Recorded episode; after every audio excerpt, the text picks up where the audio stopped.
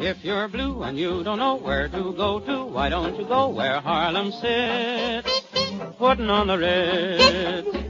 Recuerdo que en el 2016 yo almorzaba todos los días en un pequeño sitio cerca de mi trabajo que tenía la mejor comida. La mejor comida, pero solo si nos concentramos en la relación entre sabor y precio, ya que este último era el factor más importante para mí. Dos dólares era un costo muy económico en esos días. Y bueno, también lo es en estos días bastante económico. Bueno, pero era económico tanto así que no me importaba soportar que había un parlante con música a todo volumen que inundaba el local. Música que en cualquier otra circunstancia yo apagaría al instante.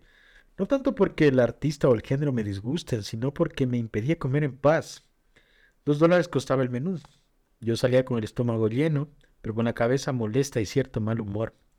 Incluso yo pensaba que era porque tenía que regresar a trabajar después de eso, pero no. Era la música. No solo estaba pagando el precio del almuerzo con dinero, sino también con bastante paciencia.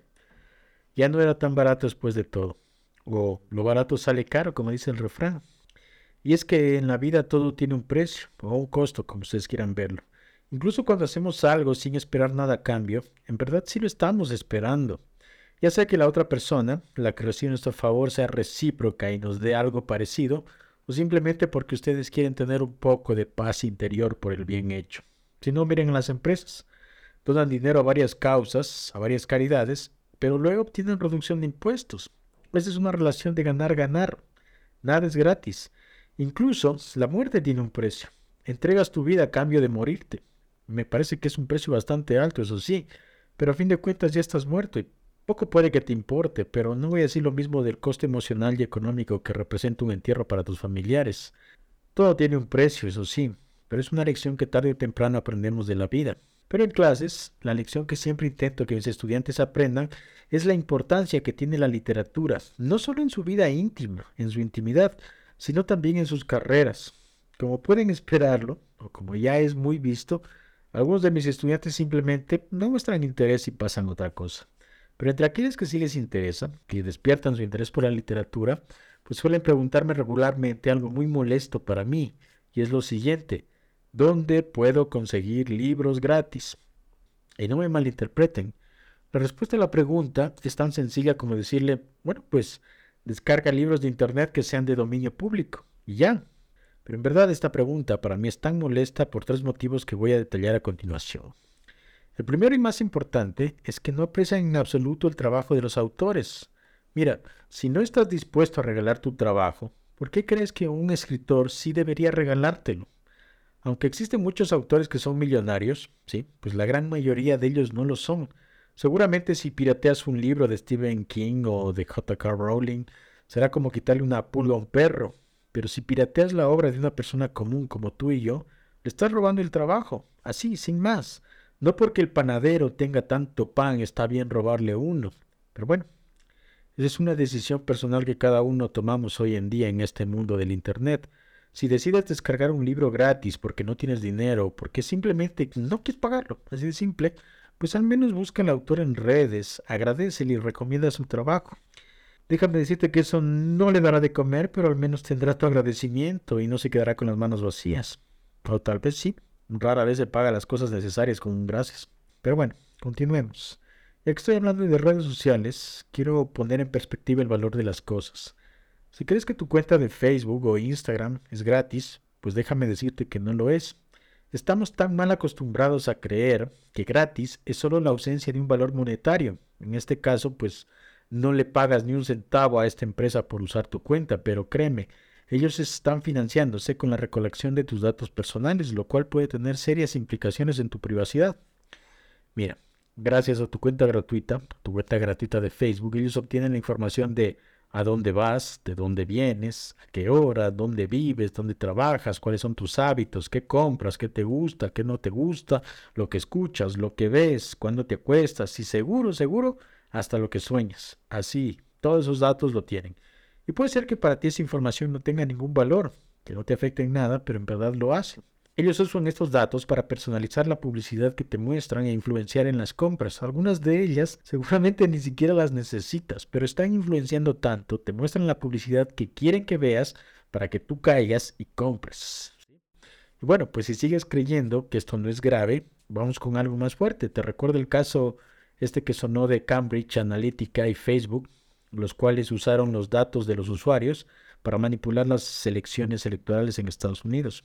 Esto fue todo un escándalo, por si no te enteraste. Anda, ve y búscalo. Búscalo, pero luego de que termine yo con esto. Bueno, pues si llegado a este punto sigues creyendo que Facebook es gratis, pues déjame decirte que una de dos, o eres demasiado joven o demasiado ingenuo. Ingenuo por no decir algo peor. En fin, en nuestro afán de creer que solo el dinero es lo único que tiene valor, menospreciamos otras cosas tan vitales como el tiempo que empleamos en hacer algo, nuestras esperanzas, nuestro tiempo libre, nuestra energía, nuestra paciencia, nuestra vida familiar. Hablando en general, desperdiciamos nuestra vida. Y eso parecería que no tiene valor, pues porque no hay un signo de dólares adelante. Continuemos. Pues el segundo motivo de por qué me molesta que me pidan libros gratis es porque algunas de estas estudiantes se dedican a la educación infantil. Pues el pretexto es el de siempre, el dinero. Deciden recurrir a las páginas de cuentos infantiles gratuitos, estas que están siempre que googleas cualquier cosa que pones cuentos infantiles para niños, enter y te salen esas páginas. Pues esos sitios en su mayoría están repletos de adaptaciones de baja calidad y con dibujos e ilustraciones de peor calidad. ¿Cuál es el costo aquí? Pues que están usando el peor material didáctico para educar, aunque sea con la mejor de las intenciones. Imagínense ustedes que van al médico y él con todas sus buenas intenciones te inyecta pero con una jeringuilla reciclada. Sería sumamente peligroso. Y es que es así. Esto de usar este tipo de cuentos tan malos no le ofrece ningún beneficio en la educación literaria de niños y niñas. Esos docentes cumplen con un requisito curricular que en el fondo es tan vacío y perjudicial que para lo único que les sirve es para iniciar el proceso de alejar a la gente de la lectura. Nada más, no sirve para nada más. No solemos ser conscientes de la burbuja en la que vivimos y se nos escapan muchas cosas. ¿Recuerdan el lugar donde yo almorzaba? Pues la dueña nos contó, a mí y a mis compañeros en una ocasión, que le cobraron un impuesto, según ella, injusto e ilegal, porque podía música en su negocio. ¿Cómo se atreven? Si la música es gratis porque es de la radio.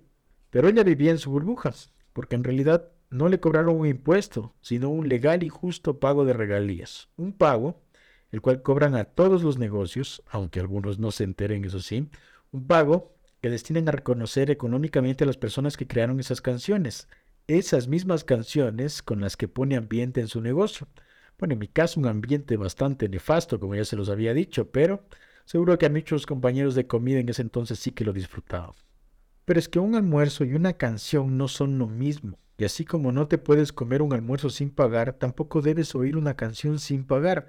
Ni siquiera los defienden las mismas leyes, canciones, libros, dibujos, inventos y todo producto que sea fruto de la creatividad de las personas está protegida por la ley de propiedad intelectual y por eso no deberías intentar conseguirlas gratis, así de simple.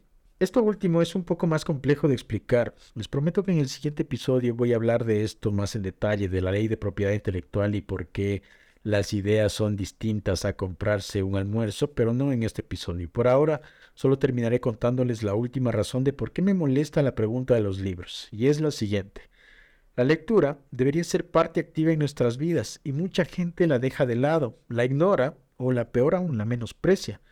Muchos de mis compañeros docentes no leen, o bueno, sí, sí leen, ¿no es cierto? No, no digamos que no leen, pero leen solamente libros técnicos o artículos académicos y por eso se creen ellos buenos lectores, pero la verdad es que solo se están quedando en medio camino.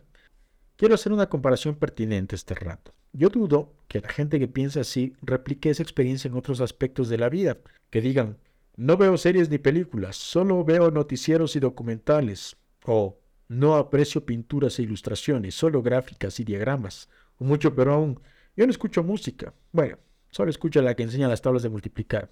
Imposible. Para mí no tiene sentido esto. ¿Por qué con otro tipo de artes te tomas la molestia de apreciarlos, pero con la literatura no es igual? Y yo sé que muchas de las razones por las que la gente se aleja de la lectura se originan en las escuelas. Se originan en las escuelas en docentes que usaron malos recursos, que no supieron enseñar, pero no por eso puedes vivir culpando al resto y escudándote en eso. Mira, anda, ve, toma un libro, el que sea. Si nunca antes lo has hecho, pues no tengas vergüenza. Coge un libro de cuentos infantiles. La cuestión es leer poco a poco vas a ir mejorando. Esto es como hacer ejercicio, cada vez vas a coger muchísima mayor fuerza. Cuando mejores, buscarás libros más complejos porque la lectura es una habilidad que se mejora con la práctica. Mientras más leas, pues mejor te vas a sentir contigo mismo. Aprenderás a darle valor a aquellas cosas que antes no apreciabas, aquellas que no creías que valían algo, como por ejemplo tu tiempo, tu felicidad o tu paciencia en un sitio de anuncios.